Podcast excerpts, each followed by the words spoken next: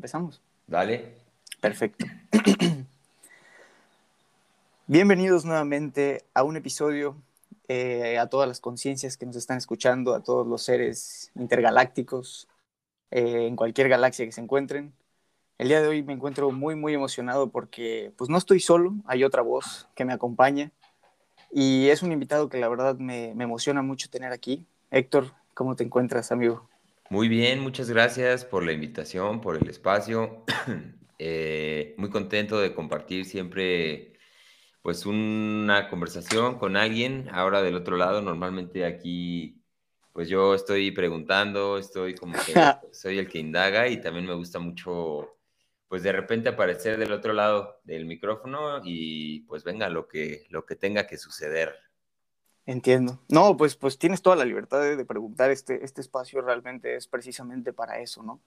Em, como te decía al principio, yo, yo empecé con este espacio para poder tener la oportunidad, ¿sabes? Yo poder hablar y, y, poder invitar a, a, otros, a otras personas que tengan como temas, ¿no? Que, que, que tengan un, un, punto de vista similar, pero diferente, pero, pero con otro matiz sobre, sobre todo lo que está pasando. Me explico tanto en el tema físico como en el tema espiritual, como en el tema enérgico, que si...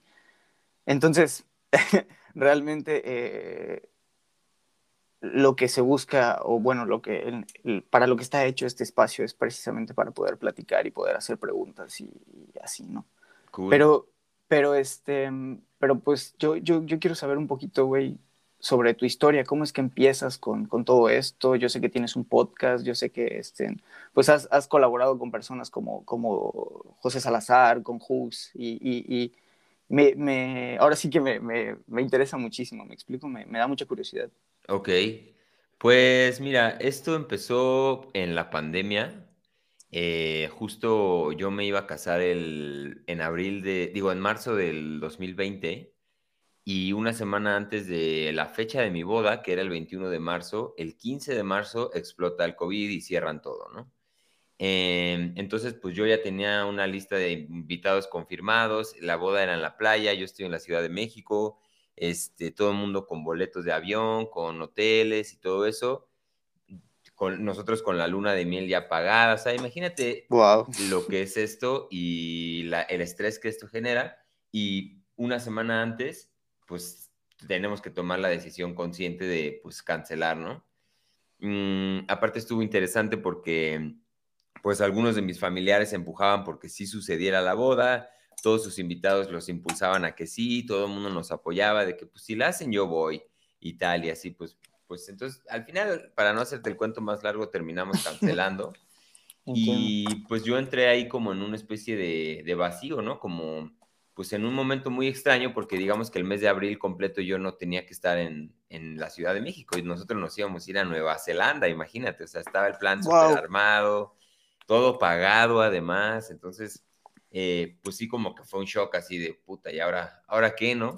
Em, claro. Además de esto, pues fíjate que mi chamba, yo trabajo en turismo, principalmente es como mi trabajo de, del, del día a día que ahí en los episodios del podcast, pues ven que está una marca que patrocina que es Vive Valle, pues ese es, ahí es donde trabajo. Em, Entiendo. Entonces, pues el turismo, pues digo, como todas las industrias en el COVID, eh, pero principalmente el turismo, pues también se detuvo así de freno de mano en seco, pasamos de 100 a 0, ¿no? Claro, sobre todo los este primeros meses, ¿no? De, del sí, 2020, o sea, de la pandemia. Exacto, por eso es ahí te estoy ubicando, de cuenta, en abril de, de del 2020, ¿no? Entonces, pues de cierta manera mi vida cambió, pues de 180 grados, ¿no? Yo iba para un lugar y la vida me dice, no, vas para otro lugar. Entonces, ni siquiera me lo tomé tan personal, o sea, fue una cuestión de que siempre lo he entendido como esto. Una ola. Sí, yo, yo lo veía antes como, ¿por qué la vida me hizo esto? No, carnal, a ti la vida no te hace nada. Tú eres el que está experimentando esto y tú estás aquí este, surfeando la ola y pues es una ola más que te toca surfear, pero no te lo tomes personal. Entonces yo lo asumí como con mucha sabiduría. Y una de las primeras cosas que hicimos, mi mujer y yo, este, fue irnos a Valle de Bravo, que pues allá es donde digo que, trabajo, bueno, esta empresa está en Valle de Bravo, em, y, nos hicimos como los primeros días, no me acuerdo si fue en abril, algo así ya, eh, hubo una meditación como muy famosa, por lo menos en mi círculo social, de, mm, de pues una meditación por la, por la enfermedad, ¿no? Como por la salud y por todo esto, en donde se conectaron muchas personas en YouTube. Entonces, nos pusimos esta, esta meditación como de una hora y en esa meditación, pues yo me, digo, hice lo que hago en todas las meditaciones, que es como pues empezar a desconectarme, empezar a conectarme con la música, empezar a fluir por ahí. Y de cierta forma lo primero que a mí me empieza a pasar es que mis razonamientos lógicos empiezan a tomar un matiz distinto, empiezan a surgir ideas que no surgían normalmente en estado de vigilia normal. Y esta es como la primera ola, que si me quedo ahí está perfecto, ¿no? O sea, ya es para mí una meditación exitosa porque, digo, si podemos hablar de una meditación exitosa, pues, pues, empiezo a pensar en, cosas distintas, ¿no? Eh, obviamente ya lo, el, momento trascendental de la meditación es cuando ya no piensas nada y ya estás como conectado con algo más, ya no más, para mí, bueno, a mí, a mí lo que me pasa como que empiezo a... Como que eres más, más corazón que, que cuerpo. Ah, exacto, más corazón, pero desde ahí también empiezas a volar por el espacio y empiezas a... Exacto. Bueno, yo empiezo como a, a hacerme las preguntas de, pues, ¿quién está viendo esto? ¿Quién está observando? Eh, entrar como en una impermanencia absoluta y, y demás, pero bueno, la, fase previa es este razonamiento lógico que también adquiere otro color. Eh, y dentro de este razonamiento yo como que empecé a desmenuzar y empecé a visualizar de, oye, pues voy a empezar a comunicar estas cosas que sé hacer, las otras cosas que también sé hacer, que en concreto es, eh, yo por mi formación de esto de turismo organizamos eventos de, integración para equipos de trabajo y entonces estoy muy en contacto como con empresas y con... Eh, godines, por llamarlo de una manera, ¿no? Entiendo, sí, sí, sí. Entonces, como que me, me, toca mucho hablar con esta gente y me toca mucho eh, conducir sus reuniones, tanto e, en, un contexto, pues, como al aire libre, en la naturaleza y tal. Entonces, soy como un guía, de alguna manera, también en, eso. Eh, entonces, por mi formación, eh, yo me certifiqué como coach Em, de todo esto, coach como para, para equipos de trabajo, para, para, cuestiones como empresariales, rozando prácticamente los recursos humanos. Y, y entonces, pues, el coaching al final yo lo agarré como, pues, pues como una, una credencial, ¿no? Para poder hacer esto más, más a gusto. Entonces, claro. aprendí que el coaching, a fin de cuentas, es una metodología dialéctica. Eso es el coaching. No es que yo te diga cómo vivir tu vida. Así no es. No es que yo te enseñe a hacer tus cuentas en tu empresa. Eso no es coaching, eso es mentoría. La mentoría es cuando yo te enseño algo. Yo ya pasé por ese camino y te voy a explicar cómo se hace. Eh, eso es otra cosa. Entonces, yo lo que aprendí del coaching es que es una metodología dialéctica, muy parecida a la, a la mayéutica socrática, digamos, que a partir de las preguntas vamos escalando el conocimiento. Eh, nada tiene que ver con consejos, nada tiene que ver con recomendaciones.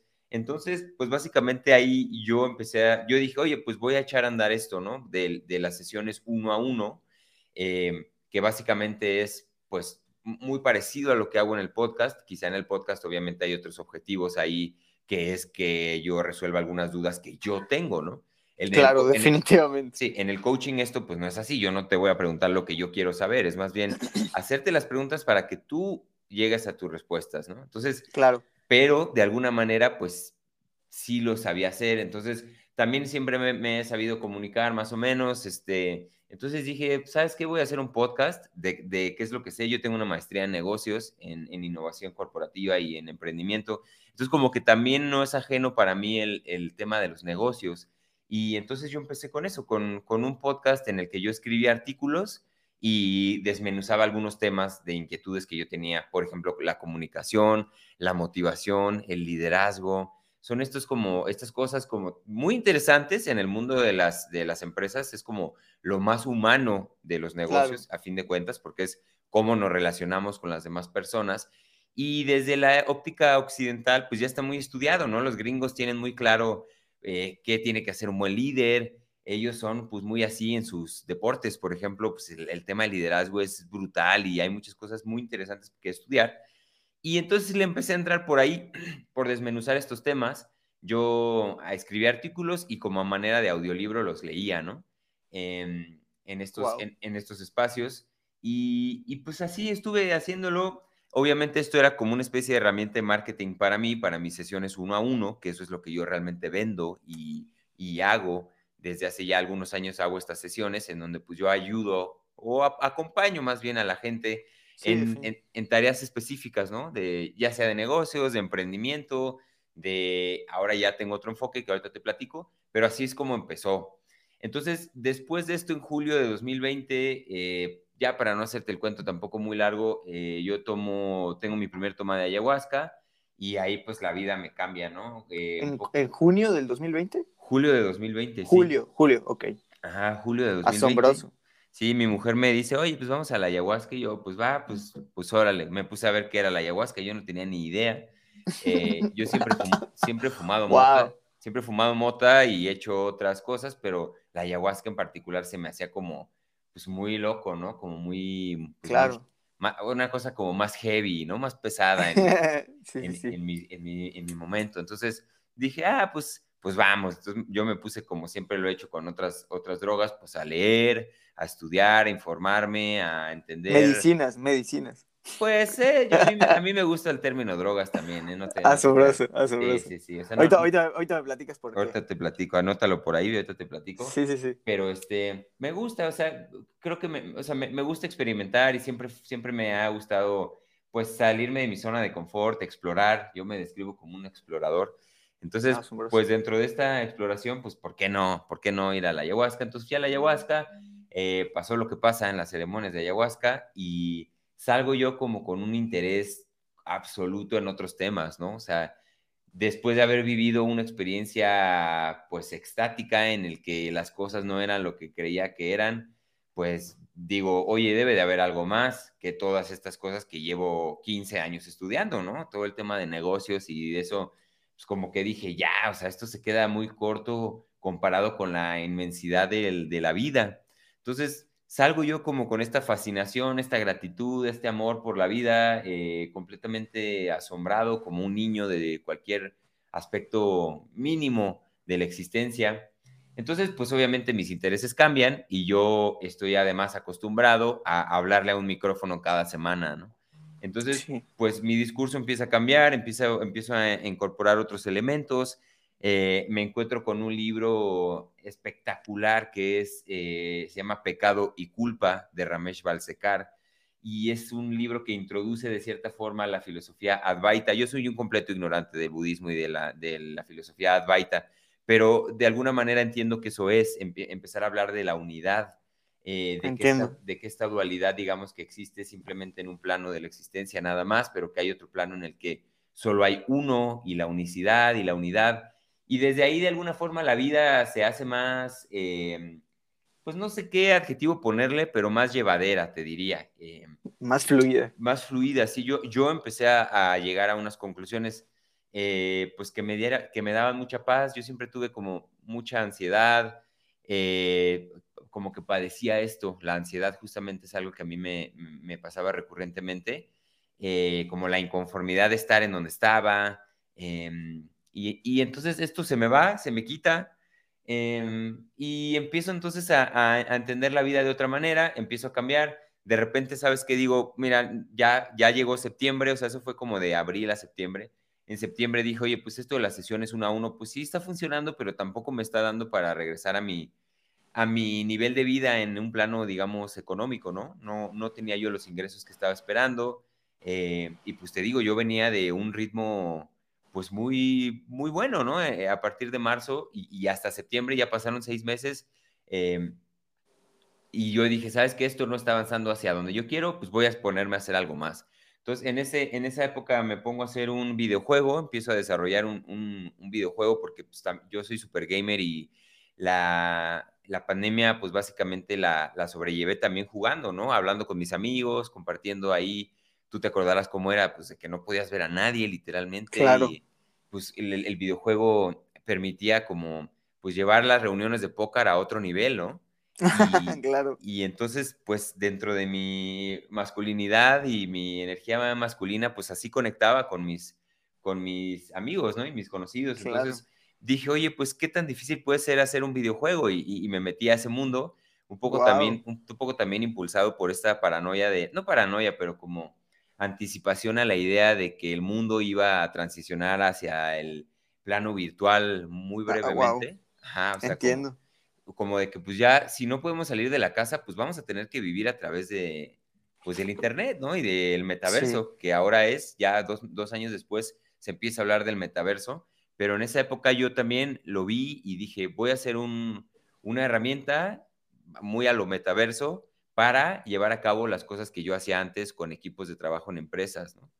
Entonces me pongo a desarrollar todo este mundo y, a la fecha ahí sigue, sigue en desarrollo, este, entonces, pero dejé lo del podcast un rato. Y, y ya después, eh, por ahí dije, oye, ¿sabes qué? Voy a volver a lo del podcast, como que tenía esta necesidad de hablar, como tú quizá eh, estos espacios de podcast es, es, lo normal, ¿no? Hacerlos con esta idea de, de poderme expresar. Quizá a veces Claro. es, es, escuchar, pero creo que la, la, la, necesidad básica que se, que se cumple es la de la comunicación y, Sí. y, y la, del, la, la, del ejercicio de la claridad. Que, claro, porque, porque que luego, tenemos. luego hay gente que, hay gente que, bueno, yo siento, ¿no? De repente uh -huh. me encuentro reflejos que, de gente que, que se queja de que no le entienden, pero al mismo tiempo no, simplemente no hay una habilidad de comunicar ciertas cosas y eso fue algo que a mí me empezó a generar hasta cierto cringe, porque en los, los primeros episodios yo sentía que hablaba con, con ¿sabes? Que hablaba con los pies, güey. Entonces, okay. eh, eh, sí, eso que comentas es muy interesante por una necesidad de comunicación, de escucharte, de, de compartirte, no sé, me explico. Exacto. Sí, es como una, es como una especie de terapia muy padre para los que, Exacto. los que creamos Exacto. el contenido. Y entonces, eh, a fin de cuentas, pues eh, empiezo a, a, pensar en cambiar el formato, ¿no? Como de... Tengo por ahí yo también un recorrido en el mundo de la música, entonces conozco algunas personas wow. que, que, tienen algunos seguidores, eh, algunos amigos que pues ya tenían algunos followers, como digamos eh, Pepe. Eh, Entiendo, sí. Yo, yo crecí con Pepe, o sea, era, yo creo que fue el, mi, mi, primer amigo en la vida, o sea, wow, nos, wow, wow. nos conocemos desde, literal, desde que teníamos meses, o él me lleva un año, entonces él me conoce desde, desde entonces, ¿no? Y... No, pues un saludo a Pepe y sí, a toda la conciencia de Radio OVNI. Sí, que eso ahorita platicamos, pero, pero, pero pues, yo, sí, yo lo sí. conozco y, y entonces dije, bueno, pues creo que conozco gente interesante, además tenía yo otros amigos que igual no eran tan famosos, pero que podían hablar de cosas interesantes. Y entonces esto que te digo del coaching es como una, pues como te digo, es un diálogo en el que yo me encuentro normalmente en la posición en la que me encuentro en, con los pies en la tierra. O sea, es, es yo, digamos wow. que ent entrevistando a la otra persona. Eh, entonces desde ahí también ya tenía algo de experiencia, ¿no? Entonces empiezo a pensar, ¿por qué no podría hacer unas sesiones como de coaching así abiertas? Obviamente eso no es coaching, no es lo que hago en las sesiones, es mucho más personal claro. y, va, y, va, hacia donde tú quieres platicar. Eh, pero pues sí hay algunas habilidades de cuestionamiento, de escucha, de algunas cosas que pues de, de cierta forma yo podía volver a, a demostrar o a, o a compartir y desde ahí pues también ser una herramienta de marketing para mí este espacio, ¿no? Definitivamente. Eh, para que la gente viera que, ah, mira, pues este cuate pues sabe, pues sabe hacer preguntas, eso me queda claro. Entonces, claro. desde ahí pues compartir, ¿no? Y entonces ya se empezó a convertir en otra, en otra cosa, ¿no? Ya trayendo los temas que me interesaban como los psicodélicos, todo el tema de salud mental, el tema de la filosofía, el tema de la espiritualidad, sí. el, el, profundo cuestionamiento de la existencia de uno. Eh, y esas cosas, pues enfrentándome con alguien pues que sabe algo de eso, ¿no? Entiendo. Eh, entonces, pues ya eso es lo que tenemos hasta el día de hoy, básicamente. Eh, 30 y no sé cuándo salga este episodio, pero ya andamos por los 40 episodios. Wow. Eh, 40 episodios, cada uno dura mínimo hora y media, entonces pues hagan la cuenta de las horas que he estado ahí hablando con gente. Sí, wow. Eh, ajá, entonces, pues ha sido un proceso bien interesante eh, que tiene... ¿Y de dónde? Ajá, dime. Eh, ¿Y de dónde viene el, el, el, nombre con los pies en la tierra? Porque me llama mucho la atención. Mm. Eh, sí, Eh. me- el- ¿de dónde viene? ¿Cómo es que escogiste el nombre? Pues eso es un trip eh, desde mi parte más exploradora ya de turismo. Em, Ok. por- porque eso, yo normalmente estoy mucho al aire libre. Mi trabajo es, sí en una computadora entre semana o a veces, pero también salgo mucho y estoy en el monte, en el lago, en la montaña, en donde sea. Y Wow. tengo mucho esto y de cierta forma es una filosofía de, vida en donde sí creo fielmente que andar descalzos en, el, en la tierra es medicina.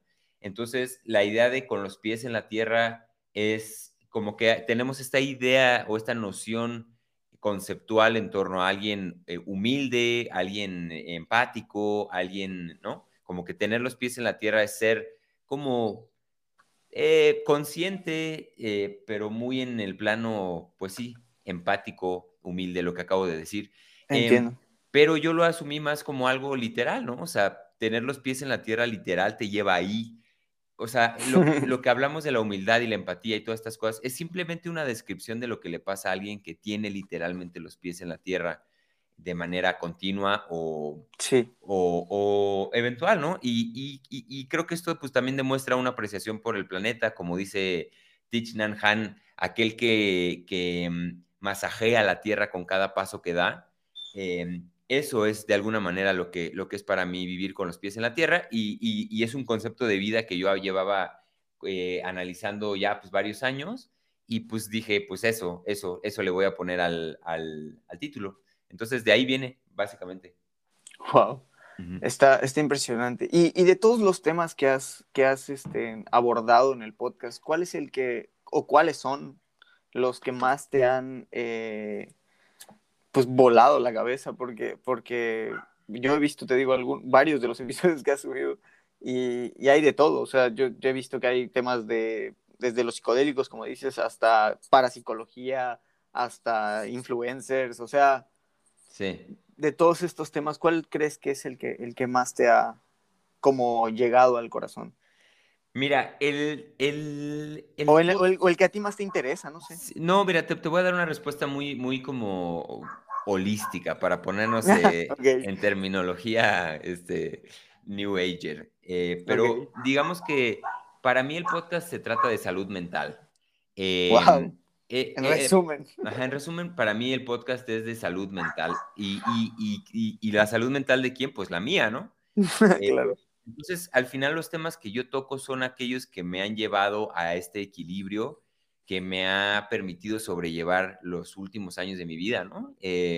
entonces, pues de eso va, de música, porque para mí la música es un pilar importantísimo en mi equilibrio.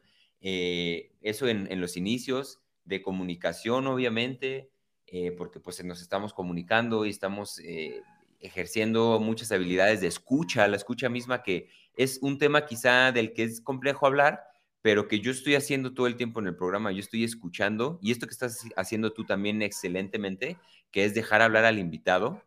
Eh, claro. Porque tú tienes unas ganas de hablar y de expresar y de comunicar, para eso hiciste el podcast, ¿no? Entonces, tener esta paciencia para escuchar es también un elemento importantísimo en mi propia salud mental, más allá de lo que esto puede ayudar o contribuir, a mí me ayuda mucho escuchar a la gente. Em, entonces, de eso también se trata. La espiritualidad, a fin de cuentas, como este tema del que creo importante concluir para tener un equilibrio, porque implica todo lo que va a pasar después de esta vida. Entonces, son, son estas em, bueno, más, más que después de esta vida, más allá de esta vida, no sé si en, el, en, la línea de tiempo valga hacer esta aseveración, pero cuando hablamos de más allá del tiempo, sea antes o sea después, en otra línea temporal, eh, tener conclusiones filosóficas en torno a ese universo, pues creo que también es muy saludable para la mente de un individuo. Em, el vehículo perfecto para mí, que fueron inicialmente los psicodélicos, eh, la meditación después de esto, Em, el tema, pues sí, metafísico y, demás, eh, bueno, yo lo asocio todo con mi salud mental, entonces te diría que el tema más relevante para mí en todo el podcast es la salud mental. Si puedo exponer... Eh o sea, en, conclusión, una de las cosas que más te gusta del podcast es simplemente la cuestión de escuchar otra conciencia que te está explicando desde su perspectiva. Básicamente es eso, básicamente es eso. Qué interesante, qué interesante porque, porque, porque es que yo, yo pienso que esa postura es, es la más importante para, o una de las más importantes a la hora de la convivencia, me explico, porque, porque me ha pasado muchas veces, ¿no? Que, que realmente te estás dando cuenta que la otra persona no te está entendiendo o tú, te, o tú honestamente no le estás entendiendo y eso nada más es porque no hay una verdadera eh, conexión a la hora de hablar y de escuchar, ¿me explico? Claro. Ni siquiera, es como, es como hablar otro idioma, güey. O sea, en conclusión es como hablar otro, con otros símbolos, con otras letras, bla, bla, bla, bla. Claro. Entonces, claro, definitivamente es un ejercicio muy interesante porque se vuelve una meditación también. Sí, sí, es, es una cosa muy, muy padre porque al final mm, creo que una de estas habilidades que tenemos los seres humanos, no sé si sobre otras especies o comparándonos quizá en, lo que otras pueden hacer, pues yo nunca he visto, digamos, un poema escrito o, expresado por un delfín, ¿no? Eh, Puedes creer que estaba pensando justamente en un delfín. Ah, bueno, pues, pues sí, o sea, es como lo más importante. Obviamente, pues ellos se comunican en, su lenguaje, ¿no? Pero esta manera que tenemos nosotros de afectar la realidad que vivimos a través del lenguaje, em, porque el lenguaje tiene ese pilar, o sea, eh, la ingeniería no sería sin el lenguaje. Eh, la ciencia no sería sin el lenguaje, la espiritualidad no sería sin el lenguaje. Entonces, yo asumo al lenguaje como esta eh, metacapacidad, eh, digamos, de, influir todo lo demás. Entonces, el lenguaje mismo afecta al lenguaje. Entonces, ya se vuelve una dimensión muy, muy densa. Y una de estas partes del lenguaje es, pues, obviamente la escucha, ¿no? En esta capacidad eh, sonora que tenemos de expresar ideas, eh, perceptos, eh, percibir la realidad, convertirla en palabras y después comunicarla, se hace a través de, la palabra, ¿no? Hablada normalmente o es la manera más inmediata. Entonces, de esta forma, la escucha es un pilar importantísimo en, pues básicamente en cómo creamos y percibimos la realidad, ¿no? Y, y, mucha gente no lo tiene, no quiero decir que yo lo tenga, pero creo que es una habilidad eh, que forma parte del área de oportunidad más grande de, pues, de nuestra sociedad. Entonces, como tal, sí, es fascinante, digamos, la, la, escucha. Eh, el proceso de comunicación en sí es, es fascinante. Y, y, me encanta, me encanta eso, me encanta ejercerlo, me encanta ir mejorando. Eh, también yo en mi vida real, en mi vida real, pues tampoco soy tan bueno. Hay veces que la gente me habla y, y no escucho, quizá lo que no me interesa, no pongo tanta atención como lo que sí me interesa. Eh, no, claro. ¿No? Y, luego de, la otra parte, pues tampoco comunico. O sea, yo también soy como que siento que es padre, a veces idealizamos a la gente que está ahí arriba, pero pues yo también pues, soy malo escuchando y a veces la No, pues al final, al final, a mí, yo te voy a decir algo.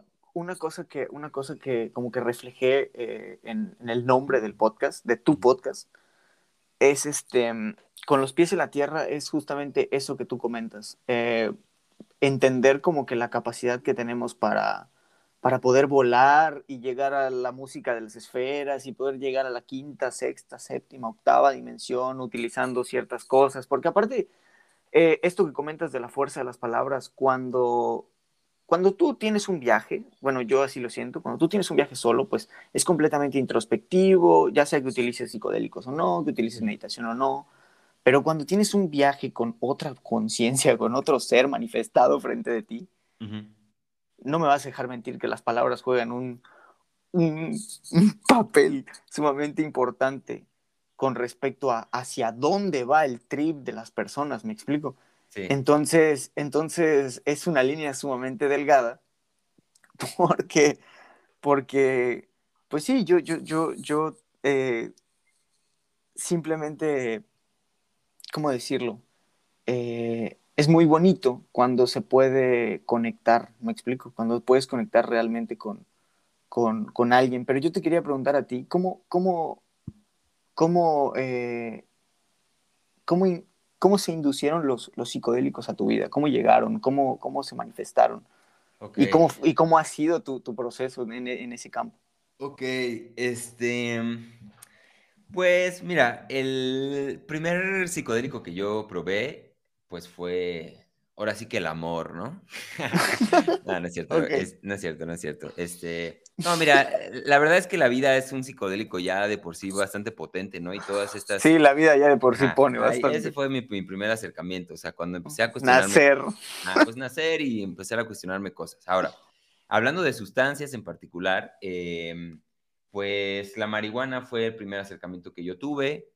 Eh, llegó a mi vida como una droga de, de salida, eh, porque yo antes pues tomaba, estaba como en mis 20, diez y tantos, y pues era la fiesta, la pachanga alcoholicota, y ahí conocí la marihuana, entonces empecé a darme cuenta que me ponía en lugares incómodos, pero que creaban la fricción necesaria para que yo concluyera algo nuevo, algo más. Entonces, em, desde ahí pues fue, fue como una fascinación ante eso. Siempre he sido muy medido, muy precavido, nunca he sido alguien que... Atascado. atascado, ajá, o sea, sí me clavo, sí me clavo, sí soy un clavado de las cosas, pero... Claro. Pero eh, ubico muy rápido cuando ya me estoy excediendo, entonces siempre he tenido eso y desde ahí pues he consumido muy moderadamente todo lo que he consumido en mi vida. Em, no tengo una personalidad tan adictiva, digamos. Sí, intensa, sí, intensa y, y, profunda, o sea, me gusta profundizar, pero no, no me excedo. Entonces, desde ahí conocí eso y después así empezaron a llegar otras, otras sustancias que poco a poco se fueron, se fueron presentando. Eh, y básicamente eso, es una respuesta corta también porque, porque sigo experimentando, pues tengo 33 años, casi 34, entonces... Eh, Jesús, Jesús. Sí, estoy como activo desde los 20 años más o menos, entonces, pues, pues han sido, sí, unos 14 años de estar experimentando con, con diferentes cosas, las que me ha puesto la vida en el camino.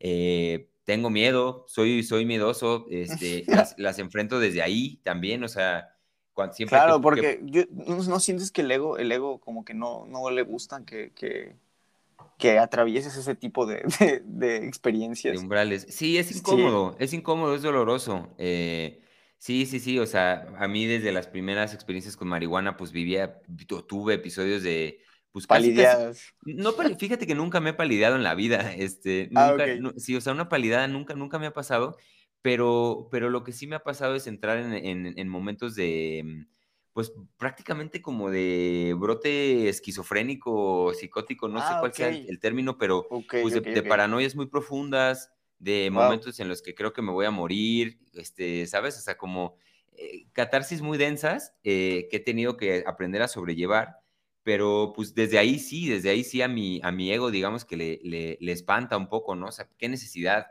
piensa a veces, qué necesidad de entrar en ese estado tan alerta o tan, este, sí, tan, tan, tan, tan profundo que... comprendo. saca de onda. Entonces, sí, sí, desde ahí las, desde ahí las enfrento, ¿no? Un, buen amigo, el, el, Archu, que, que me, me, me habla de, de, siempre me ha dicho, es, es con respeto, no con miedo. Y son dos palabras muy distintas. Exactamente. Eh, que de alguna manera, pues el respeto, hay una línea muy delgada entre, entre el miedo, ¿no? También eh, respetar las cosas a partir del miedo que les tengo o respetar a partir del respeto eh, puro. Pues, son como dos días, ¿no? De, llegar a, ese respeto. Entonces, sí, siempre lo he hecho con eso, con esa palabra, con respeto, con precaución. Y desde ahí, pues, conocí a los, a los psicodélicos. Wow. ¿Y, alguna vez has tenido, has tenido un, verdadero mal trip? O sea, de esas veces que, o más bien, ¿cuál ha sido el, en donde más te has...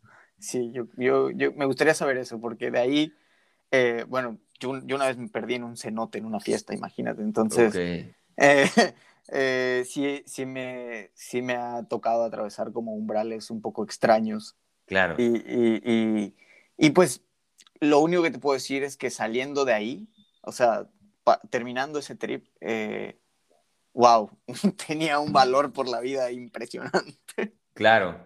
Sí, mira, esto es, es, es curioso y me, gustaría como desarrollar en este tema sobre, por ejemplo, esta experiencia que compartes, ¿no? Em, un cenote, me hablas de un cenote, pues yo automáticamente entiendo, eh, pues, eh, selva, Entiendo. Sí, sí, sí, o sea, me refiero a que estaba en un, en un, en un ¿cómo se llama? En un evento de música. Ajá. En un, este, en un toquín, realmente yo, porque aparte, porque aparte, pues estaba a unos cuantos kilómetros de, de, la ciudad de donde yo vivo, ¿no? De Mérida. En, fue en una, en una hacienda. Entonces, este, eh, pues yo llego, llegué con una banda que apenas se acaba de conocer, el toquín se puso medio extraño, se empezó a nublar, yo me comí, este, en ese momento me comí un ácido y pues eh, de la nada, de o sea, ya sabes, ¿no? Entre comillas, de un momento a otro, sí. yo me daba cuenta que si yo empezaba a tener eh, algún tipo de, manifestación, o para empezar había perdido a las personas con las que había ido, me explico, entonces Okay. eh, las bandas ya no pudieron tocar porque se había nublado y el concierto era al aire libre, no estaban preparados para una lluvia, o sea, una, una locura. Okay. Entonces, este, una cosa tras otra, de un segundo a otro, entre comillas, vuelvo a repetir, eh, yo estaba caminando por un pasillo y nada veía a todos y observaba que si yo en ese momento me dejaba caer, o sea, dejaba caer mi cuerpo, Ajá. las personas, las personas probablemente se iban a empezar a reír o lo que sea, me explico, Ajá. porque, porque yo me daba cuenta de que ellos estaban igual o peor que yo.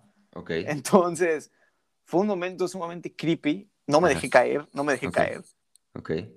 Y llegué a una parte de atrás, llegué hasta el final del pasillo donde había un baño y encontré a tres amigas, Ok.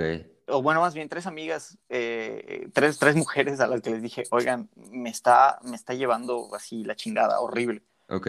Y me dijeron, ¿qué, qué te pasó? ¿Qué te comiste? Y le dije, no, pues me comí un papel.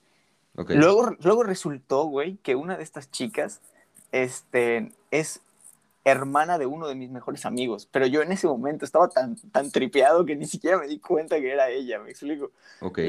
Entonces, ellas me dijeron, sí, no hay problema, ven. Me llevaron a un lugar donde había una fogata, Ajá. ya que, ya que había parado la lluvia, había Ok. una fogata. Y para no hacerte muy largo esto, yo veía la fogata, güey, y alrededor de la fogata veía seres como bailando, güey, así, de una manera Ujú. muy extraña. Sí. Pero luego reacc- reaccionaba y volteaba a ver a los seres, y los seres estaban, o sea, los otros güeyes estaban claveles así viendo el, el fuego, ¿me explico? Ok. Entonces, eh, en ese momento fue una experiencia. Ya en esta parte que te digo del fuego, ya, ya estaba más calmado, ya estaba como que Claro. un poco más aterrizado, ¿no? Claro. Pero durante todo el momento en el que estuve caminando por la hacienda, pasé por un cenote, pasé a ver cómo recogían los instrumentos porque estaba empezando a llover, mi, en mis zapatos había tierra, o sea, no, Sí. no, no, no, no, una cosa como muy, me saturó básicamente, me saturó, Ok. ¿me explico? Ok. Sí, sí. Entonces, en un estado alterado de conciencia, pues creo que, creo que ya podrás entender lo Sí. confundido y lo, y lo, ah, o sea, terrible, güey. Pero, pues, sí, a lo que, a lo que iba con esto es, es, es que es interesante porque, o sea, cuando hablamos de un mal trip, y esto, digo, quizá tú lo sabes, pero quizá algo eh, de lo que digamos aquí a tu audiencia le sirve y puede claro, eh, no, adelante. saber un poco más cómo llevar estas cosas, ¿no? Y, y desde platicar mal, malos trips, por ejemplo, tú cuando me, me empezaste a platicar esto del cenote, yo in- inmediatamente pensé, pues, como en el entorno, ¿no? Eh, Claro, selvático y ajá, aparte luces neón y Sí. esto y lo, o sea, Bueno, viejo. o sea, bueno, en el- yo, yo no sabía de las luces neón y todo eso. Yo me No, pero imaginé- pues te digo que era un, te digo que era como un festival. Sí, Entonces, Sí, bueno, este, yo, yo a esto me, me imaginé selva, de la selva pensé pues obviamente que en la selva pues hay insectos, luego me hablaste Claro, entonces en el claro. cenote pues hay agua, eh, entonces hay como muchos elementos ahí de cosas que te pueden, sea, pueden mover la haber, realidad. pero más, más que eso pueden haber accidentes, ¿sabes? A lo que voy es eso, y porque eso es el verdadero mal trip. El, Entiendo, el verdadero sí. mal trip es cuando te expones y tu vida corre peligro. Claro. Eh, entonces, bueno, ahorita ya que lo haces claro que es, era más bien un evento, un concierto, eh, etcétera, pues bueno, no, no, era el, no era el contexto, ¿no? Pero Claro, realmente en Ajá. ese momento, más que por, más que por, por un accidente o lo que sea, era por que no encontraba a nadie. Me explico. Estaba Ok, en, un, en sí. un lugar completamente solo caminando y ya no Entiendo. recordaba ni dónde era qué cosa. Entonces, Exacto. wow, wow. Va. Pero bueno, perdón. Sí, bueno, no, desarrollando en eso, en la idea es, o sea, el verdadero mal trip es cuando tu vida corre peligro. Y esto es Claro. norm- normalmente porque no estás tú en una condición, o sea, esta es, esta es la trifecta, ¿no? La, la santa trinidad de- del, del, Del mal del- trip. del psiconauta, que, no, del psiconauta, que es Ah, ok, ok. ok. Ajá, o sea, es eh, eh, la dosis, bueno, la, obviamente la droga que te vas a tomar, la dosis en la que la vas a consumir, eso es una de la Trinidad. La segunda trin- Trinidad es este set, el set interior que tú llevas, o sea, si estás Claro. pasando por un mal momento, un buen momento, si acabas de cortar con tu novia, eh, claro, claro. el set que tú llevas es la, la- la configuración interna que traes y el setting, a fin de cuentas, que es el entorno en el que lo haces, que ahí ya importa mucho, por ejemplo, este concierto, hay mucha gente que no conoces, la música está muy fuerte, eh, quizá además había pues un lugar natural, eh, ¿no? Sí. Todas estas condiciones del entorno, ahí está la Santa Trinidad del psiconauta para llevar, Genial. para llevar un buen trip, ¿no? Entonces, es, Sí, sí, sí. eh, normalmente en un concierto así con gente desconocida es muy normal que te sientas como, ah, si me dejo caer ahorita me van a juzgar, se van a reír de mí.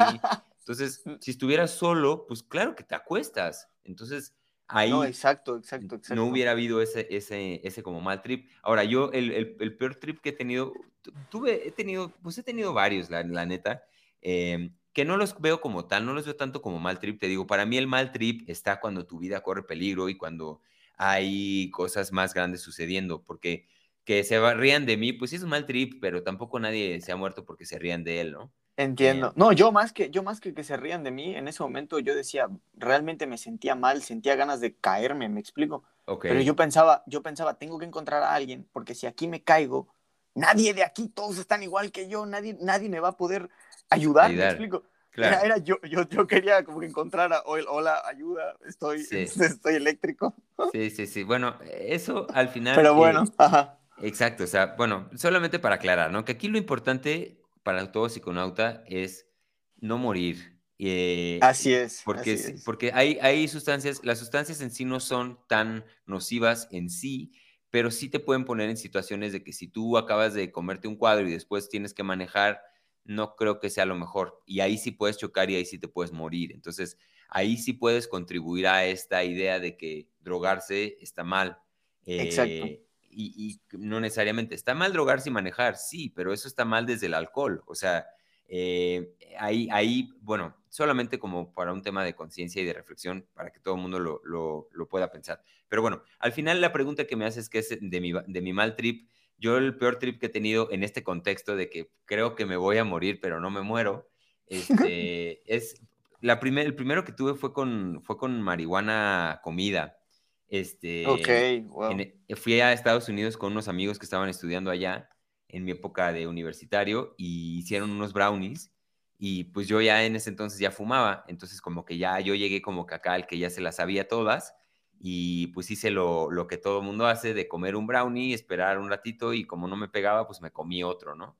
Eh, a la madre. A, todo esto los brownies los, los, hicieron con, pues, con una mota gringa que pues como tú sabrás tienen fama de ser potentes y, pues me cargó el payaso, ¿no? Obviamente también estaba yo rodeado de gente que no conocía, eh, empecé, vomité, me empecé a sentir mal, me fui a dormir y en la cama tuve ahí una odisea en la que creía que me iba a morir, sentía que el corazón se me iba a detener, este, o sea, esta historia la he escuchado muchísimas veces, ¿no? De, de justo con marihuana comida pensar que te vas a morir y que te lleven al hospital. Sí, sí, sí, sí, sí, te van a abrir la panza, cuidado. Sí, sí, sí, es algo que me da, me da mucha risa, este, ya ahorita, pero estando ahí se siente muy feo, o sea, sí sientes... No, claro, definitivamente. Sientes que te vas a morir y, y este, y pues esa fue mi primera. Después tuve otra muy fuerte con LSD también, el LSD a mí, me, no sé si a mí, pero me, me pone muy ansioso. ok, ok. Una, ahí, ahí, por ejemplo, el set y el setting no estuvieron bien. Eh, yo estaba en un momento de mi vida pues muy ansioso, muy lleno de, cosas pasando y también el setting fue en un lugar completamente desconocido para mí y entonces fue muy fuerte, pero o sea, al punto de que terminando tuve que ir a terapias de cuenta, pues para, para aterrizar mis cosas, porque sí me empecé a sentir mal, ¿sabes? O sea, fue un momento de mucha, mucha ansiedad. Eh, a partir de que no sabía qué me estaba pasando, fui a terapia, se arregló y me sirvió muchísimo esa experiencia, ¿no? O sea, pero durante el trip, pues sí fue duro, fue fuerte. Em, y después la última que fue en una ceremonia de ayahuasca en la que las cosas se salieron un poco de control y me tocó como que experimentar una catarsis muy fuerte de otra persona. wow. Em, en, en el momento, pues yo ya con un poquito más de experiencia en otros estados de conciencia, pues como que lo pude sobrellevar y como que hacerme el, o sea, pues comportarme bien durante la ceremonia, pero después, obviamente, pues también fue muy fuerte integrarla. Tuve una, pues sí, una especie de entrada a la noche oscura del alma en la que no le encontraba sentido a nada. No, no nunca me puse así como suicida, pero puedo entender el, la línea de pensamiento que te puede llevar a ese, a, ese tipo de pensamiento, ¿no? De, de, perder el sentido absoluto de las cosas, de perder el asombro por, por todo, de mm, desde una, desde una gratitud y amor profundo decir, es que cuál es el punto de que yo hable con la gente, si nadie sabe nada, porque literal, nadie sabe nada, ¿de qué me sirve hablar contigo si tú no sabes nada? Si tú no tienes las respuestas. Entonces, como que caí ahí en esa, pues como una especie de depresión medio, medio rara, que también me detonó un proceso terapéutico muy bueno. Entonces, esos son los, los, los, trips como los malos trips que he tenido. ya como resumiendo. Sí, está bien loco. Y, y, y, y, a mí me gusta platicar de esto, lo mismo, sobre todo porque pues, la gente que escucha, eh, que sea consciente ¿no? de, esa, de esa. Yo no, no, lo había, no lo había conceptualizado así, pero esa trinidad del psiconauta me parece fabulosa porque porque sí hay que tomar en cuenta que, ¿qué quieres? Un 80% depende de eso, me explico. Un 80% de, un 90%, si no es que el 100%. No, el 100%. el 100% de que, o sea, depende de que, de, que, de que la sustancia sea adecuada, de que el lugar sea correcto y que tú te encuentres en una posición correcta a la hora, de, a la hora de, de, inducir a esto, ¿no? Claro. Y, y, y, hace rato me, me mencionaste que tú prefieres el nombre de drogas. Esto, esto porque. Mira, no, justo ayer, justo ayer tuve una. ah, dime. Ah, no, yo, yo, yo así como que de, de más que por, supongo que por conciencia, eh, yo, yo intento llamarles a este tipo de, de cosas, sustancias o, o, inclusive medicinas, ¿me explico? Entonces, este, pero me, me, llamó mucho la atención porque, eh, pues, más que nada por la connotación que puede tener o por el simbolismo que puede tener la palabra drogas, ¿me explico? Entonces, te escucho. Mira, el, el, trip aquí es muy sencillo en ese aspecto de la terminología. Y esto primeramente lo, recogí de, de, un invitado del podcast que es Pierre Cope, que si no has visto el episodio o amigos, si no lo han visto y quieren más o menos enterarse de qué puede ser el podcast con los pies en la tierra, vayan, búsquenlo eh, con Pierre Cope, Pierre sin E, Pierre Cope, no sé qué número de episodio es, pero bueno, este es un amigo que es un psiconauta brutal, ¿no? Es una persona súper interesante y al que le recogí esta idea de, pues que el término al final son drogas, ¿no? Eh, ok.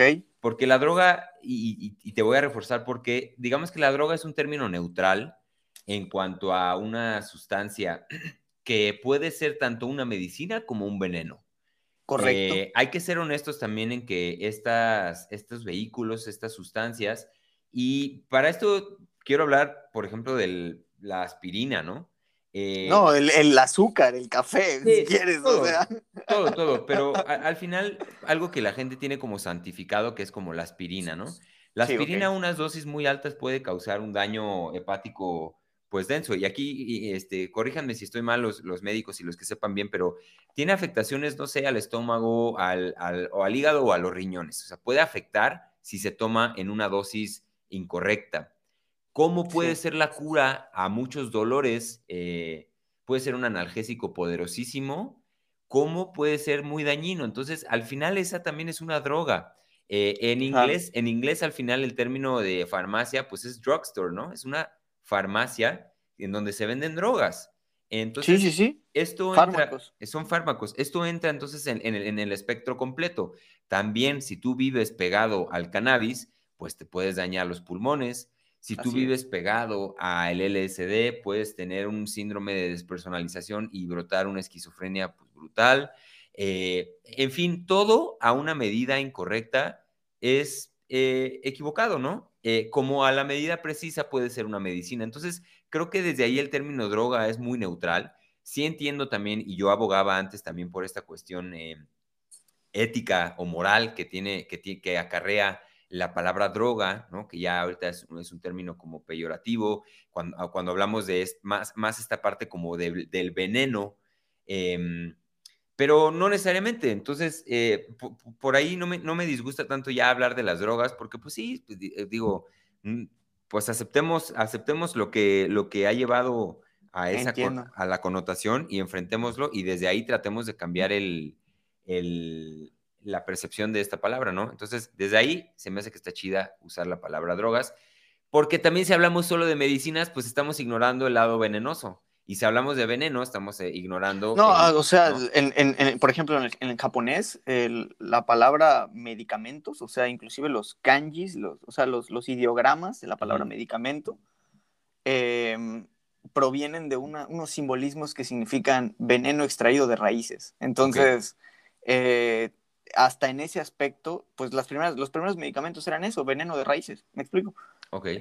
Eso, eso fue lo que se, se, convirtió, por así decirlo, en los medicamentos y los medicamentos en, en lo que conocemos ahora, ¿no? Entonces, sí, a mí, a mí me gusta tocar este tipo de temas porque, porque mi papá siempre ha estado muy pegado a, bueno, uno de los temas que yo tengo más en común con mi papá es justamente la felicidad del ser humano, ¿me explico? Ok. Em, en un aspecto de qué, qué necesita el ser humano para ser feliz y por qué eh, parece que vive toda la vida buscando la felicidad, ¿me explico? Sí.